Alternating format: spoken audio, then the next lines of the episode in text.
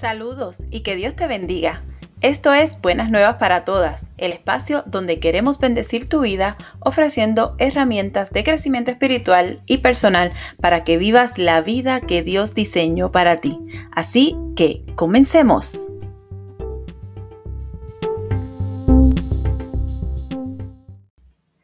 Dios te bendiga y bienvenido a otro episodio más de Buenas Nuevas para Todas podcast.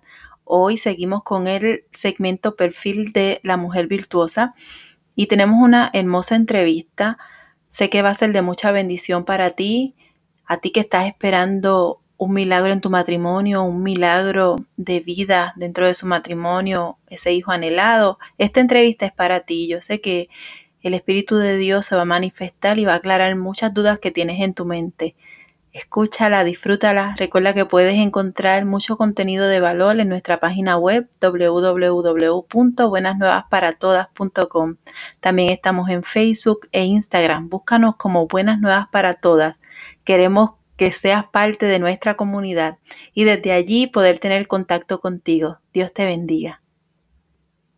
Dios te bendiga y bienvenido a otro episodio más de Buenas Nuevas para Todas podcast. Soy tu hermana Yesenia Rivera y este es el segmento Perfil de la Mujer Virtuosa. Hoy tenemos una hermosa invitada con un testimonio maravilloso y que sé que será de mucha bendición para todas esas mujeres que esperan un milagro. Así que si tú estás escuchando hoy, Quédate con nosotros porque la palabra que Dios tiene para ti en esta mañana sé que será de mucha bendición.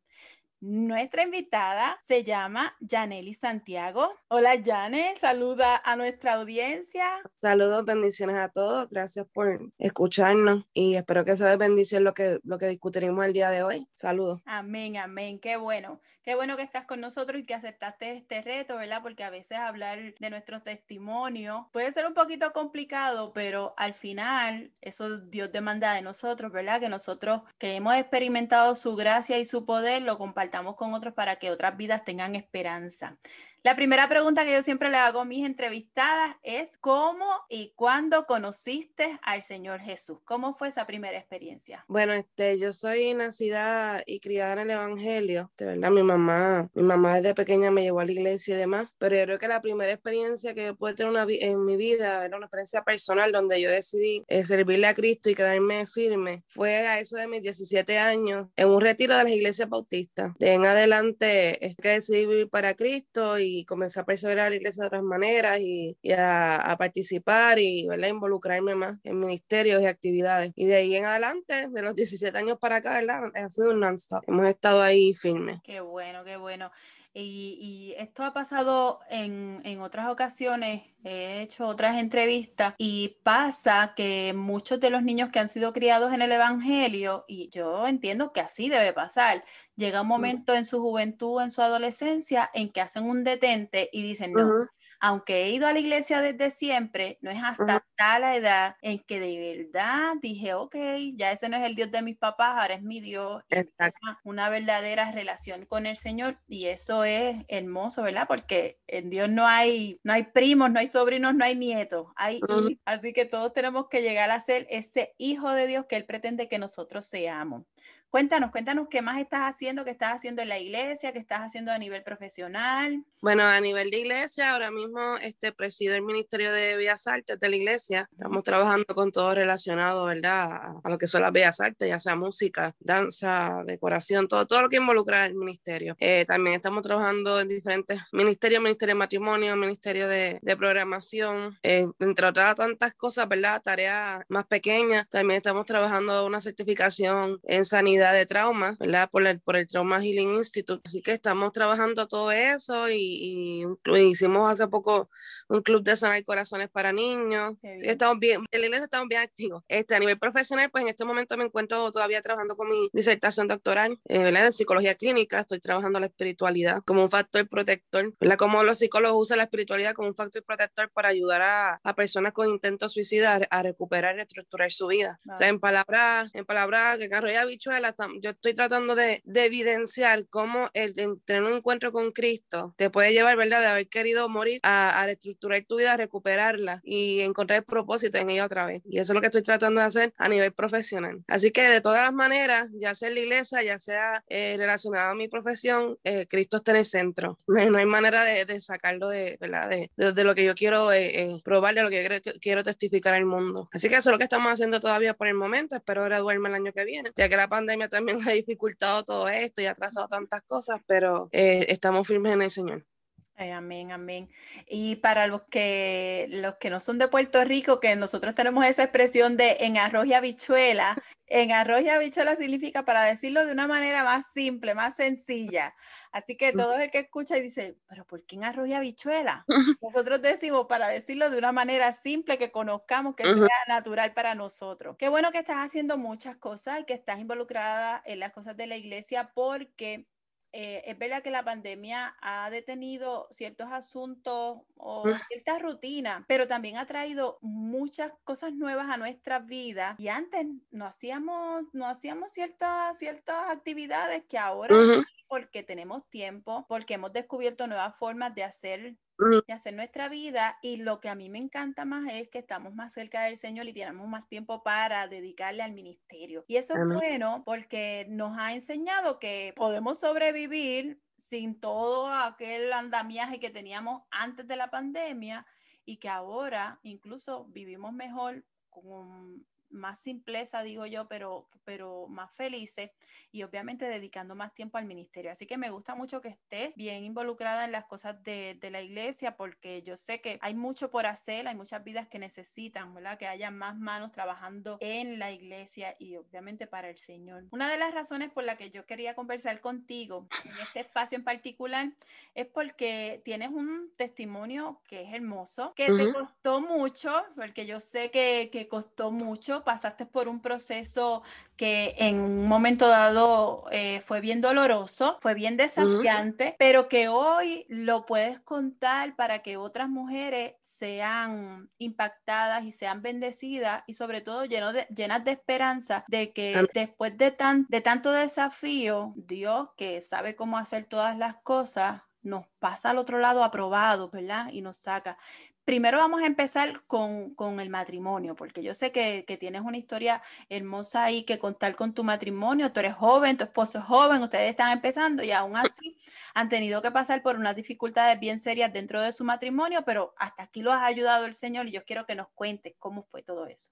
Bueno, eh, nosotros tuvimos un noviazgo bastante largo de siete años y en el 2016, ¿verdad? Pues eh, nos casamos en marzo y nuestro matrimonio empezó con prueba, empezó con prueba económica, porque que eh, llegando a la luna de miel, pues despiden a, a, mi esposo y fue como, ¿qué vamos a hacer ahora? Así que, que empezó bien rocoso el camino, ¿verdad? De tener un noviazgo tan bonito y, y tan, tan cuento de hadas a, a comenzar con unas nuevas realidades. Aparte de eso también está el proceso de adaptación y todo lo que involucra empezar un matrimonio, ¿verdad? Que puede ser un poco difícil. El, el error que pudimos cometer, ¿verdad? Ya sea, no puede echarle la culpa a la juventud o ser ingenuo, porque se trata de, de, de, cuidar una relación con Dios. Y nosotros los dos somos criados y nacidos en el Evangelio, sabemos la, lo importante que es mantener esa relación con Dios intacta. No sé por qué razón, no sé si fue por las pruebas económicas que comenzamos a enfrentar o, o todo este huracán de emociones que se estaba levantando en este proceso de adaptación, en vez de acercarnos más al Señor, nos, pusimos rebeldes. Comenzamos a tener ciertas actitudes que no le agradaban al Señor. Y pues, podemos decir así que nos apartamos, aún estando dentro de la iglesia, porque aún uno, aún uno entrando, entrando en la iglesia o estando en la iglesia o participando, uno puede ir, ¿verdad?, alejándose del Señor. Entonces convertimos este, ir a la iglesia como una rutina para ponchar, cumplir y, e irnos. Y Pero quiero, quiero detenerme un momentito aquí. Y aunque eso es verdad, aún así, yo siempre insto a la gente que no dejen de ir. Exacto. Porque esa cita que aunque parezca, como tú bien dices, ponchar y cumplir, para Dios no es así. Y el Espíritu Santo en algún momento va a romper, va a romper porque, porque Dios no deja las cosas impunes. Continúa. Exacto. Sí, no es por eso, ¿verdad? Pero no me voy a adelantar. Este, comenzamos ¿verdad? a tener esa, esa actitud hasta que eso duró, wow, yo creo que los primeros tres años de mi matrimonio. Fue empeorando como una bola de nieve hasta que comenzamos a, a dejar de ir a la iglesia. Íbamos de un mes, íbamos un domingo y los otros nos quedamos durmiendo o, ¿verdad? o él consiguió otro trabajo que era bien demandante en cuestión de horarios y cosas y se tenía que amanecer. Yo me refugié en los estudios en esas metas profesionales y hay que cumplir, hay que ir a la universidad y yo no tengo tiempo y estoy cansada. Y no nos dimos cuenta lo grave que fue eso para nuestro matrimonio. Porque una vez nosotros sacamos de, de la ecuación al Señor, del centro de matrimonio al Señor, las cosas comienzan a desmoronarse. Y comenzamos de un noviazgo que nunca nos habíamos faltado al respeto. Comenzamos a permitir eso. Comenzamos a faltarnos al respeto, hablarnos de manera no adecuada, estar peleando todo el tiempo, ¿verdad? Cruzar ciertos límites, ciertas líneas eh, relacionadas al respeto, relacionadas al autocuidado también. Dejamos de cuidarnos como espiritualmente ambos. Eh, comenzamos a, a, tener ciertas conductas, eh, ¿verdad? Más relacionadas al mundo, a, a, salir con personas que tal vez no, no, no llenaban ni sumaban a nuestras vidas. Eh, vamos a, hablar de ciertas maneras tampoco, de hablar de tener cierto lenguaje que tampoco sumaba a nuestras vidas, ya sea él en, su trabajo, ya sea yo en mi, en mi círculo de amistades, ¿verdad? En, en cuanto a mi estudio, porque mi círculo de amistades universitaria, yo los quiero y los amo en el Señor bueno, no puedo quitar eso, ¿verdad? Pero son inconversos y no tenían el, el, conocimiento que yo tenía. Entonces, en vez de yo arrastrarlos para acá, me dejé, me dejé arrastrar para allá. Y se fue formando una crisis que a pesar de todo, no vi venir. Y llegó el momento en donde mi esposo, que, que él me, ¿verdad? Él me contó un testimonio bien poderoso también de él. Él me contó que él una vez se vio entre la vida y la muerte por el asmático crónico y se vio bien malo, estuvo intensivo. Y aunque el Señor lo sanó aquella vez y él reconoce que fue el Señor y él reconoce que el Señor le visitó y él reconoce que Dios le dio la otra oportunidad, mira cómo, cómo el enemigo opera. Él trabajaba en un sitio de, de comida que, que, como era hasta la madrugada, pues veía constantemente, ¿verdad? Está estas personas que venían después del, del famoso jangueo y después de haber tenido una noche, no sé, de locura de discoteca, de baile. Y él decía, este, yo por poco me muero y yo no viví nada de eso. Yo nunca en mi vida he vivido eso. Yo nunca salí, yo nunca fui a bailar, yo nunca hice nada de eso, porque como los dos somos criados en el Evangelio y nuestros papás, mira, nos criaron de cierta manera, ninguno de los dos tuvimos ese tipo de experiencia. Y cuando ya teníamos como más conciencia para tomar ese tipo de decisiones, estábamos tan involucrados en la iglesia que no nos interesaba en ese momento, no, no era vida para nosotros. Pero el enemigo comenzó a operar con él de esa manera. Y él me cuenta que él se preguntaba siempre como que yo por poco me muero yo, yo no he hecho nada de eso. Yo soy joven, estoy casado tan joven. Y comenzó así, ¿verdad? Poco a poco a formarse esa duda en su mente. Él cuenta que comenzó a sentirse bien vacío. Y yo también comencé a experimentar, ¿verdad? Esa, esa sensación de, de estar como, como un letargo espiritual, como que, como que aunque yo tratara de buscar al Señor, porque si hay algo que reconozco es que a pesar de todo, lo desobediente que fui en, ese, en el proceso, yo subía de, desde Ponce, desde la universidad, que es hora y media de camino a mi casa, orando al Señor, Señor, por favor, no permitas que yo me muera espiritualmente. Y una de las cosas que yo le pedí al Señor que hay que tener tanto cuidado es que sea, Señor, si tú ves que yo me alejo de ti, quebrántame de una manera que es que no me quede otra cosa que, que sea mirarte a ti, ¿sabes? Porque yo no, yo no quiero, yo no quiero perder. Entonces, el Señor yo creo que tomó mi palabra porque me quebrantó a través de mi esposo. Llegó un momento que él se sintió tan vacío que dijo, bueno, no me llena Dios, no me llena mi esposa, mi matrimonio siempre es un revolú, este, siempre es una pelea, yo estoy cansado, yo necesito acabar con esto. Y él tomó la decisión de, de romper nuestra relación. Cuando eso sucedió, fue bien impactante para mi vida y fue ese choque que, ¿verdad? Ese quebrantamiento que yo le pedí al Señor, porque literalmente me tiró al suelo, me tiró al suelo. Yo no sabía cómo yo iba a salir de ahí, yo no sabía por qué estaba pasando esto y a veces dicen que uno tiene que, que uno no sabe lo que tiene hasta que lo pierde, a veces es necesario que Dios te quita las cosas para que tú eh, entiendas el valor de ella, porque no fue hasta ahí que yo me di cuenta cuánto yo amaba a mi esposo y cuánto en realidad yo sí quería mantener un matrimonio, cuán insignificantes eran las cosas por las que peleaba al lado, ¿verdad? Al lado de, de, de, de tenerlo, de, del amor que sentía. Cuán insignificantes eran esas cosas mundanas eh, al lado de mantener lo que era estable para mí. Y el Señor tuvo que operar de esa manera conmigo para que yo pudiera mirarlo otra vez a él. Y fuera una mujer sabia que edificara su hogar, porque en momentos de tensión no fui sabia en ese momento. En vez de en vez de yo ponerme a contender con él, era el momento de ponerme a orar. Y no lo hice. En vez de gritarle, era el momento de comenzar a hablar asertivamente y llegar a unos acuerdos y no lo hice. Y lo irónico de esto es que uno tiene las herramientas, porque yo sabía cómo hacerlo, porque yo estaba dando terapia en mi internado y estaba bregando con terapia de pareja. Yo sabía qué es lo que tenía que hacer, pero no, estaba aplicando absolutamente nada. Y así fue que el Señor, ¿verdad? Me quebrantó a través de esa pérdida. Y fueron unos días bien difíciles, pero unos días también de, de reconciliarme con Dios de una manera bien profunda, bien profunda. Este, de, meterme en la palabra, de aprender a orar todos los días, de ayuno, de oración, de, de reflexionar. Este, me gusta reflexionar mucho escribiendo, de meterme en mi libreta todos los días, de comenzar otra vez a desarrollar una fe en el Señor, una fe que se había visto mancillada, ¿verdad? Donde yo había perdido toda esperanza y comencé a creer otra vez y comencé a desarrollar eso. Y fue algo intenso, porque fueron alrededor de como 20 días o 15. Fue bien maravilloso, porque a pesar de que estaba quebrantada de ese lado, de que yo no sé qué va a pasar, yo no sé si yo voy a recuperar esto, no sé si algún día va a volver conmigo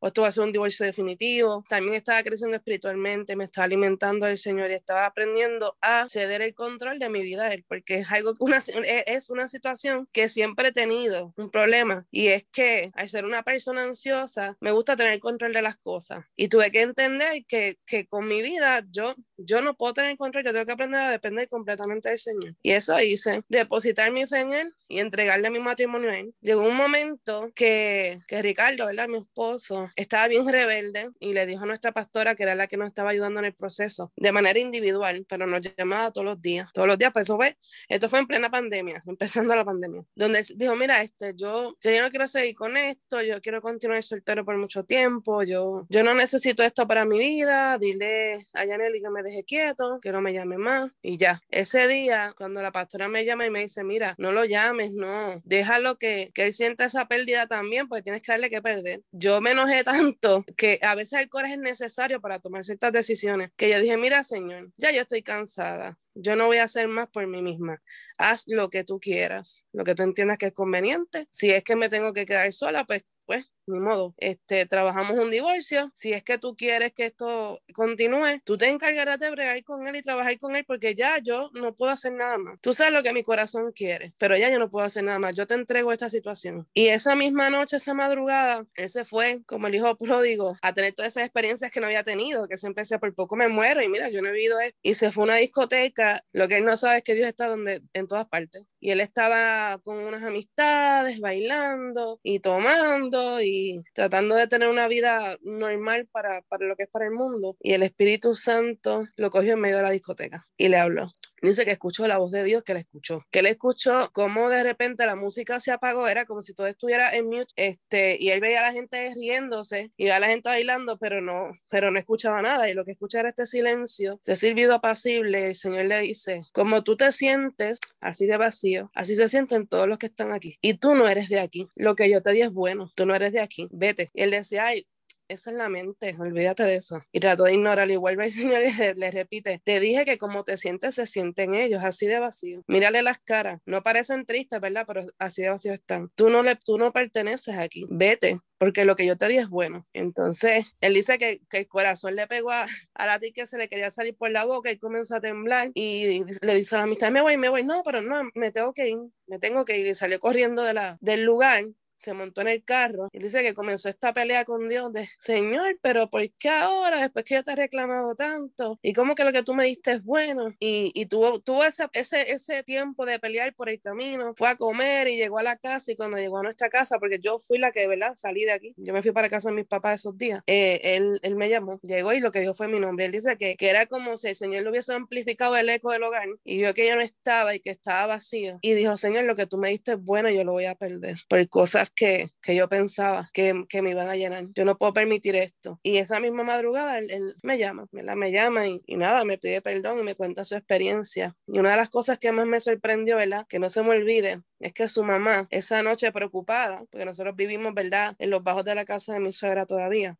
preocupada porque no había llegado y, y no era normal en Ricardo estar jangueando, o sea, eso no fue lo que, lo que ella estaba acostumbrada, así que ya no había dormido nada esperando que él llegara. Cuando él llegó, ella le bajó la Biblia de su abuela, de su abuela Nelly, que Nelly en nuestra iglesia eh, fue un pilar por muchos años y, una sierva del Señor y, y, alguien que evangelizaba hasta las hormigas. Quien se parara en la casa cerca de ella recibía palabra del Señor y le bajó la Biblia de Nelly. Y este, ella dejó con una cartita, se la dejó. Y él dice que cogió la Biblia y la abrió. Y cuando la abrió, este, apareció en este versículo de Primera de Corintios, no sé si es 13, el, el amor todo lo puede, todo lo soporta. Eh, que apareció en ese versículo y en medio de ese versículo está la invitación de nuestra boda, como marcando el versículo, como usándolo de marcador. Y en el sobre de la invitación de nuestra boda, Nelly había escrito, la vaya Nelly no está con nosotros, y partió con el Señor. Nelly había escrito que su amor sea duradero y firme, como fue el mío con su abuelo, que nunca se aparten de ti, Señor. Y puso la fecha de, ¿verdad? Del, del, día de nuestra boda. Y él dice que eso lo quebrantó más, porque es como si el Señor le estuviera hablando a través de las palabras de su abuela, de los escritos, porque ella si algo tenía era que la Biblia está escrita por todos lados. Él la tenía muchas anotaciones. Y él dice, lo que yo, Señor, lo que yo tengo es bueno y lo voy a perder por, por mi rebeldía. Así que nada, dialogamos, eh, decidimos retomar nuestro matrimonio, pero no acabó ahí la cosa, porque es un proceso de restauración, de reestructuración. Básicamente se destruyó lo que habíamos construido y volvimos a, a empezar de cero, a retomar otro tipo de, de, ¿verdad? de rutinas, de maneras de, de, de, comunicación, a ser asertivos, a respetarnos, a no volver a cruzar esa línea nunca más, de hablarnos de una manera tan fea y despectiva y sobre todo de volver a la iglesia como se debe y de servir al Señor y de levantar un altar familiar, este, que eso se lo agradezco por siempre a la pastora, a, a mi pastora Cinia, que nos enseñó lo que es levantar un altar familiar, a leer la palabra todos los días, a orar todos los días, juntos, a unirnos el uno al otro, tuvimos esa experiencia, eh, ayunar, hacer, a, a, comenzar a tomar todas estas disciplinas espirituales que habíamos dado por sentadas o eh, lo hago cuando hace una ocasión especial o cuando ya ayuno congregacional participo, ¿no? Comenzamos, ¿verdad?, a, a tener a esta, estas disciplinas espirituales en casa. Y este, ese tiempo de pandemia, como no se podía salir para ningún lado, que para mucha gente fue bien difícil, para nosotros fue de bendición en esa parte porque eh, nos teníamos todos los días y todos los días, ¿verdad?, comenzamos a aprender a, a, a llevar un matrimonio y a, aprender a, aprender a depender del Señor y buscar más de Dios todos los días. Y así fue como recuperamos lo nuestro. Y fue un proceso largo, fue intenso, pero lo logramos. Y definitivamente lo que, lo que tuvimos en un momento de esos pr primeros años no es lo que tenemos ahora. Y estoy bien agradecida a Dios por eso, por su fidelidad, porque yo decía, Señor, pero es que tú me confirmaste que esta era la persona que tú tenías para mi vida. Y ahora, y ahora ya se fue todo, o sea, lo, lo voy a perder. Y no, fue necesario que Dios nos quebrantara de manera individual individual como pareja para nosotros entender de que, mira, no se trata de que busques ayuda aquí o allá, se trata de que dependan los dos de mí y que yo tengo que estar en el centro de, esa, de su hogar. Y cuando lo, así lo hicimos, pues las cosas fluyeron y ahora estamos teniendo el matrimonio soñado, lo que nosotros esperábamos que iba a ser, no importando las situaciones, porque aquella vez este, no estábamos firmes y como no estábamos firmes, una situación económica fue como que el principio del final, mm. le puede perder el trabajo y empezaron los problemas. Y cuando recuperamos nuestro matrimonio, ¿verdad? De después de toda esta experiencia, mi esposo perdió tra el trabajo y no, no dejamos que eso nos, nos amainara ni nos preocupara. Aprendimos a confiar en el Señor. Es como que perder el trabajo, pues ya va a aparecer otro trabajo y así fue. Y así ha sido. No nos ha dejado desprovisto, no nos ha faltado pan en la mesa, no nos ha faltado dinero para pagar nuestras obligaciones, nuestras deudas. Así que ha sido un, un cambio de vida y de visión de mundo bien, bien, bien fuerte y de muchas bendiciones para, de verdad, para nosotros dos. Así que así fue como, como, como fuimos de, de ruinas a construir algo otra vez, a edificar algo firme y fuerte en el Señor. En el Señor. Esa es la, la verdadera palabra ahí. Uh -huh. Fíjate que a veces nosotros pasamos mucho tiempo en la iglesia y lo sagrado se vuelve común en nuestra vida. Exacto. Y, y eso es un riesgo. Eso es un riesgo porque cuando empezamos a ver lo sagrado como algo común, dejamos de ver la importancia que tiene de nosotros llevar a cabo todas esas disciplinas espirituales en nuestra vida. Uh -huh. Nunca debe ser común, normal, algo, por ejemplo, todos los días yo tengo que despertar con una palabra de agradecimiento. Lo debo hacer porque uh -huh. en realidad Dios ha estado conmigo y ha sido más que bueno. Uh -huh. Nosotros no merecemos ni la mitad de lo que Dios nos da. No Exacto. la merecemos porque no hicimos nada para tenerlo. Uh -huh. Sin embargo, a Dios le place darnos. Entonces, esa palabra de agradecimiento debe ser continua en nuestra vida. No es algo común, no es algo porque sí, hoy la hago, mañana no. Ese despertar y orar ese leer la palabra, ese buscar uh -huh. al Señor con todo el corazón, en espíritu y en uh -huh. verdad, ese sacar tiempo para ayunar, para presentar uh -huh. nuestra vida, para llevar a cabo el ministerio que Dios ha puesto en nuestra mano. Son cosas que nosotros no podemos decir, pues está bien porque Dios entiende y como Él entiende que ahora no puedo, pues lo dejo para después. Como Él entiende, ay, es que Él me perdona si yo no amanecí hoy con ganas de orar, Él me perdona eso. No, es que nosotros tenemos que aprender a someter la carne. Ujú. ¿Por qué? Porque el efecto es que en la medida en que nosotros nos vamos alejando del Señor, toda nuestra vida se descompone. Lamentablemente, muchos de nosotros tenemos que llegar a un punto de quiebre total. Y yo creo que eso nos pasa, yo, yo el, el que no ha experimentado un quiebre total en su vida espiritual, una de dos, o nunca se ha desconectado de la fuente, siempre ha estado con el Señor, o todavía no ha visto la necesidad que tiene de volver al Señor.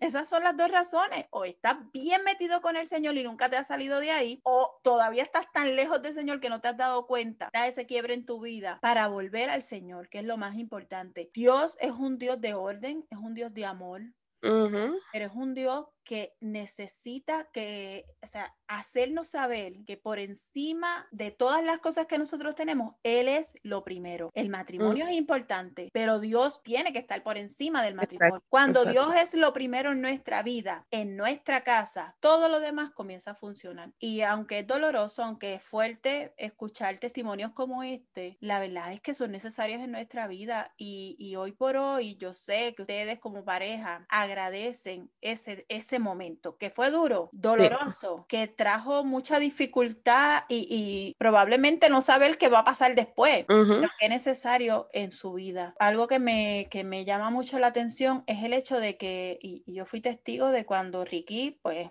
estuvimos orando por él en la iglesia porque estaba entre la vida y la muerte allí en el hospital sin poder respirar y que de allí salga y el enemigo le haya puesto en la cabeza. Oh, pero por- probablemente es el, el reflejo de, de también lo que él, el, baja- el bagaje que ya había estado teniendo en los últimos años de haberse alejado del Señor. Pero el hecho de que en vez de decir gracias Señor por la oportunidad de, de vida que me diste, ahora quiero estar contigo en todo porque sé que tú me levantaste con un propósito. No, que lo vea del otro lado, que, Ujú. que empiece a decir, wow, iba a morir y yo no había vivido, vivido Ujú. a la manera del mundo Exacto. que es contrario a lo que podemos pensar que va a pasar en una vida que Dios le da la oportunidad Ujú. de permanecer vivo, de, de preservar la vida. Pero eso pasa, pasa por la mente, porque nuestra mente es un campo de batalla. Todo el tiempo nos estamos ahí batallando entre lo que es bueno y lo que es malo. Pero cuando todavía nuestro corazón está lejos del Señor, no podemos reconocer las maravillas que Él hace en nosotros. Y, y yo sé, pero nada, tenía que llegar al punto de quiebre para que ahora ustedes estén en esta nueva etapa. Es una etapa también maravillosa. Estás en tu octavo mes de embarazo. Sí. A punto ya de traer a Yera y Eli. Jerai, Eli. Ujú. Pero también eso es un testimonio para ustedes como matrimonio. Y yo sé que también Dios no les había permitido tener bebé antes porque había que cambiar la esencia o la base de ese matrimonio para que ese bebé viniera a una casa saludable y llena de- del Señor. Cuéntale a esas mujeres que hoy están esperando un milagro de vida dentro de ellas, que están esperando por esa palabra, esa promesa que se cumpla en ellas, de tener un bebé y, de poder completar de alguna forma, de esa manera física, su familia. Bueno, este, nosotros, eh, tanto Ricardo como yo, recibimos la promesa de que vamos a tener un hijo bien jovencito. Sea, empezando nuestro noviazgo, tenemos como tres meses de novio. Una sierva del Señor, estábamos en casa de mi abuela un año nuevo y una sierva del Señor, prima de mi abuelo, comenzó a orar y nos profetizó eso, que íbamos a tener un hijo, o sea, que íbamos a ver fruto en el vientre. Y de que Ricardo iba a ser un buen papá. Y nosotros nos miramos como que, ¿quién de a los 17 años va a estar pensando en eso? Estamos empezando un noviazgo. Eh, nuestras metas eran distintas. Este, yo dije, bueno, pues está bien.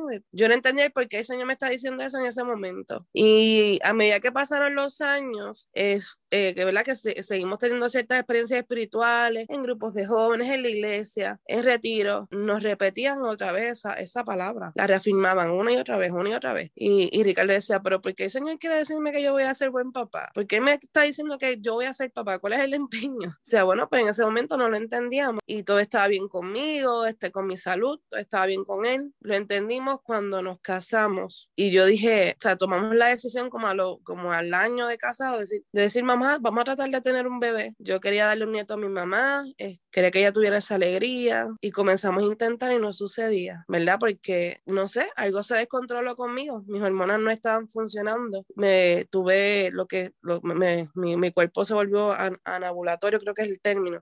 No, ovulaba. Tuve nueve meses sin ovular en un momento dado. Las razones no las conozco. Yo no tenía problemas con mi tiroides, yo no tenía, nunca, tuve problemas con mi sistema reproductor de jovencita. Todo, todo estaba bien. Me hacían pruebas. El ginecólogo comenzó a hacerme exámenes de hormonas y que, que todo, todo estaba bien, pero no sucedía, no sucedía. Y en ese proceso, yo y mi esposo nos hemos probado y comenzamos a perder la esperanza en ese sentido. Decir, bueno, pues no pasa. Dentro de mí también, eh, eh, de manera inconsciente, o no tan inconsciente, consciente, pero de lo que uno no se atrevía a decir de la boca afuera, porque si lo decías hacía realidad, Ajá. Decía, pero es que el Señor no va a traer un bebé en este revolú, en este caos que estamos viviendo. La cuestión es que a veces nos cuesta reconocer que estamos viviendo en un caos porque no, no queremos aceptarlo, vamos en negación. Pero yo estaba bien triste. Yo creo que gran parte de, de la rebeldía que yo llegué a sentir en un momento con el Señor fue por eso. Y asumí esta posición que no me ayudaba a mí en nada, ni me aportaba de, de, de ponerme rebelde y, y de renegar y, y, decir esto no va a pasar y, ¿verdad? Y ya todo lo que, todo lo que conté anteriormente relacionado a mi comportamiento que, que, afectó mi matrimonio, comencé a perder la esperanza realmente. No hay, otro, no hay otro término. Perdí la esperanza en un momento dado. Yo recuerdo que perdí la esperanza por mucho tiempo y que el Señor se mantuvo en silencio con ese tema por mucho tiempo hasta que nuestra pastora, ¿verdad? En ese momento no era nuestra pastora, era la primera vez que iba a predicar a nuestra iglesia de invitada. Ella no sabía quién yo era, ella no conocía mi situación. Yo pasé un llamado y ella con me ungió y me ungió el vientre y reafirmó otra vez esa promesa de que yo iba a ver fruto y que tuviera fe y que supiera esperar. Y recuerdo también que me dijo, yo sé el hombre que tengo para ti. Y yo dije, pero ¿qué le pasa a esta señora? Si yo estoy casada, yo estoy casada, ¿de qué ella está hablando? Y eso me quitó la paz por mucho tiempo. Eh, no porque no, no viniera de parte del Señor, sino porque yo, ¿verdad? La mente finita de uno operando, yo, ¿de qué ella está hablando? Después lo entendí, porque el Señor tuvo que trabajar con mi esposo para hacerle un hombre nuevo otra vez. Uh hacerle el hombre que, que, él quería que él fuera. Y me, me, reafirmó esa promesa y me dijo esas palabras. Y yo recuerdo que yo se lo dije a mi esposo, y yo, me el Señor otra vez me, me dijo lo, lo, del bebé. Y él me dijo, bueno, pues con, cuando él le dé la gana hacerlo. Pero no lo tomé, no lo tomé en serio, ni... Y yo pues lo escuché, me refugié como que había un poquito más de esperanza, pero como quiera no lo había hecho realidad. Por una segunda vez la pastora fue a predicar. La predicación y el llamado no tenían, no tenían nada que ver como yo me sentí en ese momento que me sentía bien desesperanzada, bien cansada, quemada, porque ya esos fueron los primeros indicios de que el matrimonio se estaba destruyendo. Se puede decir que fueron como un mes antes de que sucediera ahora la separación. Eh, yo estaba terminando mi proceso de internado, yo estaba bien agotada porque tenía que viajar todos los días a Ponce a, a, hacer mi internado y salía bien tarde, eran unos horarios bien, era bien, bien, era bien, cans, bien cansón, punto. Salía, iba de día y salía de noche. Me sentía bien seca espiritualmente. Yo estaba en una, en una crisis completa, ¿verdad? Una crisis existencial, por decirlo así, completa. Pues estaba viendo confrontada mi integridad emocional, mi integridad física, porque me estaba enfermando de, del, nervio ciático, de, espasmos, todo eso, y la espiritual también. O sea, yo estaba comprometida en esas tres áreas. La pastora, yo, yo le pedí al final, ¿puedo orar por mí? Porque es que me siento bien cansada. Y ahí me quebranté y comencé a llorar. Ella comenzó a orar y el espíritu me dijo, a través de ella en ese momento, vas a ver, vas a ver al bebé. Me habló bien como si estuviera hablando con un amigo. Me dijo, vas a ver el bebé, pero primero tienen que ocurrir tres cosas. Yo tengo que arreglar esto que ustedes, ustedes dos tienen, tengo que estabilizarlos económicamente y luego les voy a dar el bebé. Pero esto tiene que suceder primero. Y me dio un orden de suceso. La pastora me dice, ¿verdad? Que si algún día podemos hablar esto las tres juntas, lo podemos hacer, que ella pensaba que cuando decía que tenía, tenía, que arreglar esto que ustedes tienen, pues era relacionado, no sé, a la casa o a otras cosas. Ella no sabía todo lo que había debajo, ¿verdad? De, de, de nuestro matrimonio, de cómo estamos llevando las cosas. Pero yo sí supe lo que Dios me estaba diciendo en ese momento. Este, yo dije, diatre, o sea, la, la, este estado de negación como que pegó a irse, yo, aquí hay un problema de verdad. Y el Señor me está diciendo que tiene que arreglarlo primero. Y así fue, ¿verdad? Atravesamos por toda esta crisis matrimonial y demás. Y yo dije, me acuerdo que le dije a Ricardo una vez, bueno, ya el Señor arregló lo nuestro. Vimos que prosperamos económicamente de una manera que jamás pensamos, porque cuando él se quedó sin su trabajo apareció una persona que queremos mucho y le ofreció que trabajara con un taxi él, en este pueblito, como yo voy a, a, salir para adelante con un taxi, tan chiquitito, y ha sido de gran bendición. Ahí hemos visto la mano de Dios grandemente y hemos prosperado económicamente. Y cuando vi eso, yo, bueno, prosperamos económicamente. Y ahora falta el bebé. Y no lo veía y no llegaba. Fui a mi ginecóloga y me hicieron cuantos estudios, pero no pasaba nada. Y yo recuerdo que mi, mi ginecóloga me dijo varias veces, tienes que bajar de peso. Y yo, no, pues sí, yo sé, pero hay mujeres que son más gorditas que yo y hay gente que tiene obesidad y como que no tienen hijos. O sea, yo estaba como que, yo no me voy a meter a dieta, yo no voy a hacer eso. Pero ella volvió a insistir, y eso son cosas que dicen los médicos todo el tiempo, hasta que en un momento dado me lo dijo bien serio y bien firme. Me dijo, tienes, tienes, tienes que bajar de peso, no es si quieres, no es opción, tienes que hacerlo. Y baja, me refirió a un nutricionista. Y yo dije, bueno, pues yo recuerdo que me monté en el carro y a mi esposo cuando cuenta esto le da gracia porque él dice que yo comencé a llorar porque sabía que tenía que dejar de comer las cosas que me gustaban, porque no tenía, la realidad es que no tenía autocuidado también, ¿verdad? Con mi salud y a veces uno lo da por sentado y, ay, que se echaba y me como este dulce, pero no está bien, ¿sabe? Tener una mala alimentación y, y como yo la estaba llevando y no, no, no estaba haciéndolo bien. Uno tiene que cuidar también el templo. Así que yo dije, bueno, pues voy a meterme esta dieta porque según la ginecóloga tengo que bajar primero de peso y me tiene que bajar primero de peso para luego comenzar el tratamiento hormonal y empezar con unas pastillas hasta ver hasta dónde tenemos que llegar. Si es necesario un in vitro, pues hasta allá llegaremos. Y pues está bien. Y eso fue en octubre. Comencé la dieta, me acuerdo la fecha porque vinimos de un viaje. Fue octubre 19, 19 algo así. Comencé esa dieta que fue bien fuerte, fue bien mala y me quise quitar muchas veces y yo porque era algo bastante extremo, pero era para pérdida de peso, eh, para que fuera más rápido. Y recuerdo que muchas veces llamé a mi pastora, ayúdame a orar por esto para lograrlo, porque yo siento que no puedo. El cuerpo comenzó a desintoxicar y me daba hasta dolor de cabeza. Fue como si me hubiese enfermado y era toda, toda todo lo que tenía en el cuerpo que no pertenecía, punto. Me acostumbré y comencé a bajar de peso, bajé 30 libras en dos meses. Y la ginecóloga me dijo, nada, si sigues así, ya para diciembre podemos comenzar el tratamiento con las hormonas, porque estás en ovulatoria todavía mi regla no se había regulado, a pesar de la dieta y todo, del ejercicio. Y vamos a comenzar. Yo, pues está bien. Y de repente comencé a notar unos, unos, cambios extraños en el cuerpo y unos ciertos dolores. Bueno, antes de eso, déjame, déjame, déjame, estoy, estoy recapitulando, me disculpa.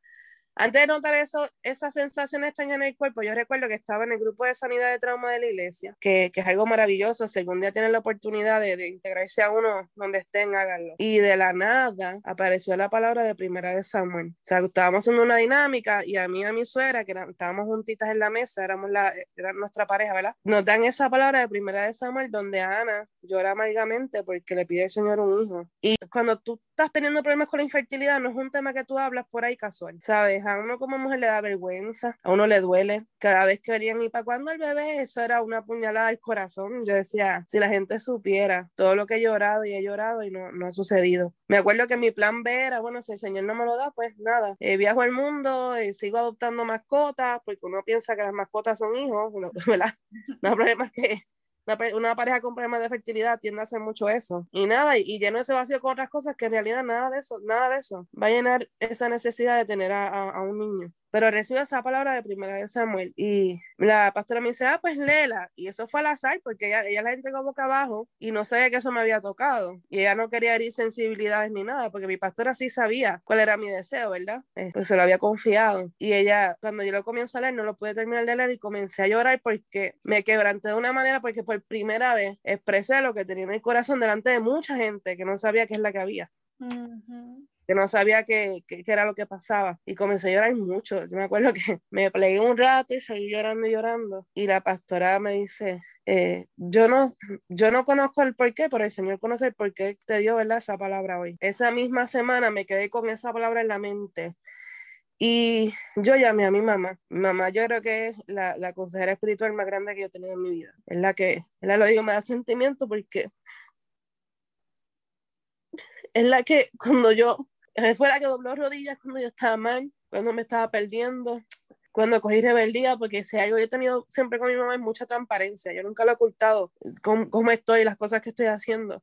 Y ella conocía de que yo no estaba bien en un momento dado, así que ha sido mi ancla en muchos sentidos. Y yo llamé a mi mamá y le dije, ay mami, este, yo estoy haciendo todo este proceso de pérdida de peso y, y de comenzar un tratamiento de hormonas ya mismo, y si lo estoy haciendo para nada, y si lo estoy haciendo y me da, no, me da, no me da resultado, y mira, en, este, en el grupo de sanidad me tocó esta palabra, pero es que el Señor yo siento que no me escucha porque ya yo estoy haciendo las cosas bien y no pasa, y no pasa.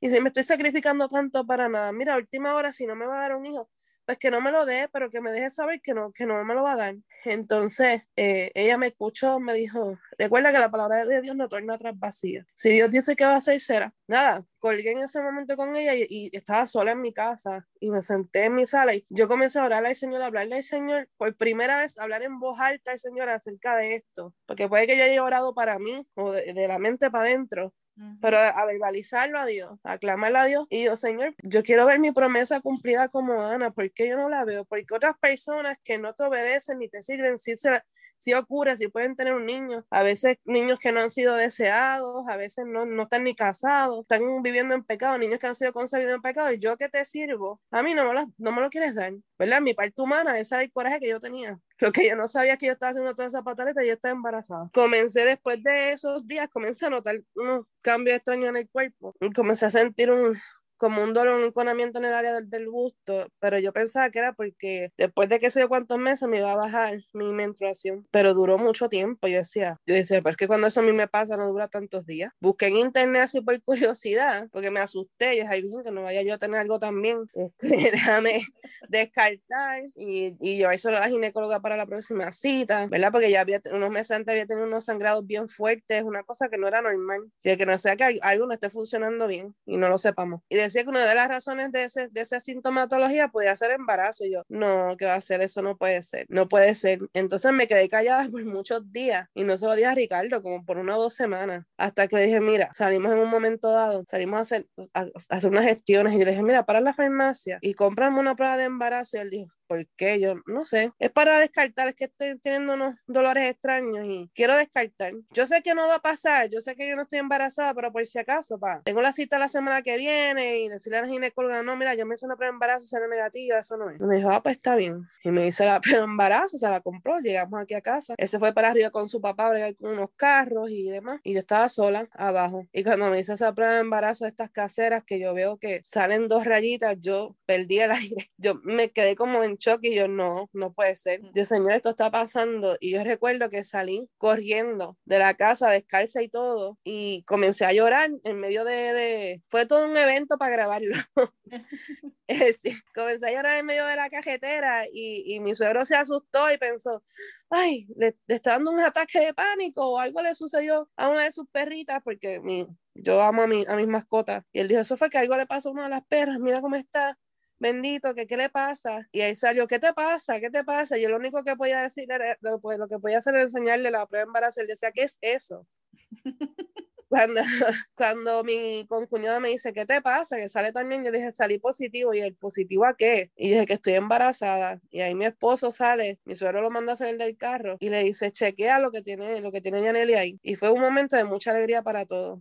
Él, él, me abrazó y comenzó a brincar, él decía, no lo puedo creer. Después de toda la euforia, ¿verdad? Del momento que nos sentamos a hablar, que yo fui a casa de mi mamá, que la llamé, que se lo dije, que llamé a mi pastora y, y comenzó a llorar de la emoción, es decir, Señor es fiel. Me acordé de que la palabra de Dios no torna atrás vacía, de que Él dijo que va a ser, será. Y comenzamos a vivir todo este proceso que ha sido bien hermoso, un embarazo sin complicaciones, porque a veces, ¿verdad? Tenemos el temor de que como tuve tanta dificultad para que sucediera, este, y sucedió en un momento donde supuestamente estaba todavía en la misma en ambulatoria, eso no iba a pasar, tenía que tomarme un tratamiento. El Señor le dio la gana que pasara y lo hizo a su manera. Así que agradecemos aún más. Cuando dimos la noticia, mucha gente se alegró con nosotros, mucha gente, ¿verdad? Que conocían, más cercanos que conocían la lucha que tenían, se asombraron y agradecieron al Señor con nosotros. Y ha sido un embarazo bien bonito, bien. creo que la única complicación que me ha dado es ahora, no todo mes, que estoy con una hinchazón bien fuerte, pero eso es normal. Normal pero todo bien. Y, y, por ahí viene nuestro hijo, que también hasta Dios, Dios, Dios se encarga de los detalles, porque yo siempre decía que quería ser mamá de un varón. Yo, yo quiero un niño y hasta eso me dio, que fuera varón. Y nada, ya, ya pronto, ya faltan dos o tres semanas para verlo. Así que estamos bien contentos y lo que yo le exhorto ¿verdad? a todas esas mujeres que están en esta lucha, que conozco a varias personalmente, es que no pierdan la fe. A veces nos vemos confrontados y perdemos la esperanza, pues yo la perdí en un momento dado, pero si Dios te dio esa palabra, no importa en el tiempo en que te la haya dado, así haya sido a los 17 años como a mí o haya sido ayer, va a suceder. Él no dice las cosas por decirlas, esa palabra no va a tornar atrás vacía y no va a dejar de cumplir su promesa. Qué es lo que Dios requirió de mí para, para que esto fuera cumplido, porque así lo ha confirmado varias veces de que yo fuera fiel y que lo honrara. Hasta que yo no le fui fiel al Señor y no le honré como se supone, esto no sucedió. Y fue un regalo por, por mi fidelidad hacia él. Yo no estoy diciendo que soy la más fiel y la perfecta, porque aquí nadie es perfecto, ¿verdad? Yo tengo mis faltas y mis fallas también. Pero no fue hasta que Ricardo y yo comenzamos a servirle al Señor de lleno, a aprender a, a aprender a depender de Él completamente, a cambiar estilos de vida, ciertos comportamientos, a, a trabajar nuestras disciplinas espirituales, a esforzarnos en el Señor, que esto sucedió. Y fue necesario. Y las cosas ocurrieron como Él dijo, en el orden que las dijo. Él restauró lo que tenía que restaurar, que fue nuestro matrimonio. Restauró nuestra, nuestra economía y luego nos dio el bebé. Así que, que el Señor ha sido fiel y, y estamos bien agradecidos. No, no, pierdan la fe y continúen orando para, para que el Señor les ilumine y, y les dé eso que tanto desean. Y Él va a seguir siendo fiel porque Amén. en la vida de un matrimonio es, vamos de etapas en etapas. Superaron la mayor prueba de su matrimonio, pasaron a esta otra etapa de querer tener un bebé y de ya estar a ley de unas semanitas para tenerlo. Y ahora viene la otra etapa cuando lo tengan en sus brazos y todo lo que conlleva tener un hijo y todo el Ujú. ejemplo que tenemos que dar como padres y de que hay que estar más firmes todavía porque va a haber una personita que va a depender totalmente de nuestra actitud, de nuestras acciones y de todo lo que nosotros tenemos para que, para que pueda seguir adelante, porque muchos padres pierden de perspectiva y nos, no debemos perderla. El hecho de que una vez nos convertimos en padres, en madres, ahí sí que tenemos que estar bien firmes en el Señor para que ujú. ese ser que va a crecer, que nos está viendo desde el principio, nos está escuchando de, de- de que está en el vientre de, de nosotras las mujeres, está absorbiendo todo, todo lo que somos nosotros como adultos y toda la experiencia de vida que tenemos con el Señor. Yo me regocijo, me alegro. Este fin de semana yo estoy por acá, ¿verdad? Y ustedes están allá en Puerto Rico, pero yo vi las fotos de ese baby shower, de esos dos baby showers, porque la iglesia hicieron uno Ujú. y, y- e hicieron otro, el de familia, y veo la foto y yo digo, Dios es maravilloso porque, como tú bien dices, no se olvida de ninguno de los detalles. Ujú. Te dio un varón, yo sé que, que ese baby shower, porque vi todas las cositas, ya uno cuando, cuando crece en comunidad de fe, a nosotros nos pasó como matrimonio en nuestra despedida de soltero, todavía yo, antes de mudarnos de, de, de Puerto Rico para acá, yo todavía tenía cosas que me habían regalado en esa despedida de soltera. Bueno, yo me traje algunas cosas, las tengo por acá. Ujú. Eh, y cuando nacieron mis hijas, igual, todo, todo, todo. ¿Por qué? Porque Dios tiene ese detalle, ese cuidado con nosotros. Y cuando somos parte de una comunidad de fe, Dios se encarga de, de proveer a través de esos hermanos Sí. nos aman, que nos aman y que velan por, por nuestro cuidado y porque estemos bien. Y, y eso es un regalo de Dios. Eso, esa familia de la fe es un regalo que viene de, de- directo de la mano del Señor para bendecir. Y yo me alegro mucho, me alegro que, que estén en esta otra etapa. Sé que ahora mismo debe haber mujeres que nos están escuchando que, que están ahí con, con esa llamita encendida en su corazón, sabiendo de que si Dios lo ha hecho contigo, Yaneli también lo Ujú. puede hacer con ella. Y yo estoy segura que por el poder del Señor y del Espíritu Santo que, que mora en nosotros, todos esos anhelos que están en el corazón de una mujer que sirve a Dios, Dios es fiel, es justo, es cumplidor de su palabra. Y esos anhelos van a, a concretarse. Nuestro único trabajo en el Señor es creer, es creer Ujú. y serle fiel, creer y serle fiel en la medida en que nosotros somos fieles al Señor. Es más, aún siéndoles infieles al Señor, Dios es fiel. Porque si Exacto. hubiese sido así, pues el Señor hubiese dicho, bueno, pues Janel y Ricardo se quieren perder, pues vamos a dejar que se pierdan. Y Él en su fidelidad y en su amor, a veces con cuerdas de amor, a veces con Exacto. dándonos, quebrantando nuestra vida, pero lo importante es que Él nos devuelve al camino, porque nos ama, porque quiere lo mejor para nosotros, porque sabe qué es lo mejor para nosotros. Así que a todas esas mujeres que nos están escuchando hoy, que se han detenido a escuchar este episodio tan hermoso, hay esperanza en el Señor. Dios tiene muchas cosas por cumplir en tu vida. Dios quiere cumplir cada una de esas promesas en ti. Él te valora, sabe, te ama, te ama como a la niña de sus ojos, te tiene en su corazón, en su mente, te diseñó y te soñó para una vida plena en Él. Solamente te digo, espera, confía, cree. cree y serle fiel, que todos esos anhelos, si están alineados al corazón de Dios, así serán cumplidos. Y lo hemos visto, lo hemos experimentado, yo sé que es así. Y, cada una de nosotras tenemos nuestras experiencias de vida y cómo Dios ha intervenido en ellas y somos testigos del poder y lo maravilloso que es el Señor. Así que me alegra mucho, Yaneli, no me quiero ir, no quiero despedirme sin antes hacerte esta pregunta que le hago a todas mis entrevistadas y, yo sé que Dios te ha contestado muchas preguntas, pero siempre hay anhelos en nuestro corazón. Si Dios hoy, hoy está delante de ti y te dice, Yaneli, pídeme cualquier cosa que tú quieras, cualquier cosa que tú desees en tu corazón, pídemela hoy que te la voy a conceder. ¿Qué sería eso? Uno puede pensar en tantas cosas, desde lo material hasta lo que es abstracto, pero de corazón, de corazón, lo más que, que, le pido al Señor es sabiduría para ser una buena madre y ser una madre que instruya a ese niño en su camino. Es lo más que le pido al Señor, sabiduría y, y fortaleza, porque yo sé que pues criar un niño, y más en este tiempo que es tan precario y tan difícil, con tanta campaña y, agenda de parte del enemigo, que el Señor me dé sabiduría para saberlo criar y criarlo con temor a, Dios. Que ya desde, desde, desde el vientre ya yo le estoy leyendo la palabra, pero que cuando vaya creciendo sea un niño que, crezca con temor al Señor, con amor al Señor, y que seamos nosotros, ¿verdad? Como papá, lo que, le, quienes le transmitamos eso. Así que mucha sabiduría es lo que le pido a Dios, mucha sabiduría, ser sabia eh, en Él para poder criarlo. Amén, amén, y declarado está, ¿verdad? Cuando pedimos conforme al corazón de Dios, Él es fiel y justo en darnos eso que estamos anhelando. Así que declarado, ese niño va a vivir una vida llena del Señor, en un hogar que está lleno del Señor, porque Dios siempre, mientras Dios sea el centro de su casa, de su corazón y de su vida, todo va a estar bien. Sin importar las circunstancias, esto no quita que no haya haber problema. Pero nuestra actitud frente a los problemas, frente a las circunstancias, cuando Dios es el centro de nuestra vida, es totalmente diferente.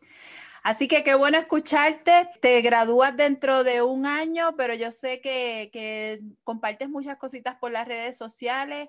¿Cómo te encuentran? Si quieren seguirte, si quieren seguir lo que tú haces, ¿cómo te encuentran por ahí? En Instagram, yo creo que es la red eh, que tengo así pública. Eh, me consiguen como Curly Estellane, Curly de, de Rizada. Ajá. que es un proyecto, fíjate, que tengo que retomar.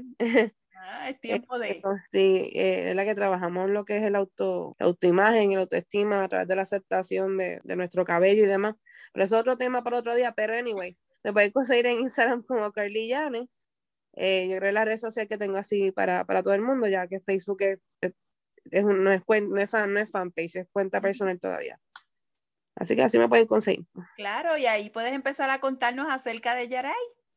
Claro, Como mamá, mamá Curly y, y comienzan a vivir esta nueva experiencia de vida. Así que hay taller ahí también para hablarle a otras mujeres que están pasando por el mismo proceso que tú. Pues Dios te bendiga mucho. Muchas gracias por compartir con nosotros esta experiencia. Yo sé que ha, sido de mucha bendición para mujeres que están escuchando esto y que lo van a escuchar en el futuro, porque esa es la magia del podcast, que nos pueden escuchar durante mucho tiempo, cuando sea cuando Dios necesite que esas vidas escuchen esta palabra. Así que muchas gracias a toda nuestra audiencia. Recuerden que pueden encontrarnos en www.buenasnuevasparatodas y allí van a encontrar todo el contenido de valor que compartimos con ustedes. Desde allí nos van, van, a las redes, se van al blog, se van a los podcasts y a todo lo que estamos compartiendo allí. Así que esa es nuestra casa, les esperamos por allí. Hasta la próxima, hasta la próxima semana donde vamos a tener otra invitada. Dios les bendiga.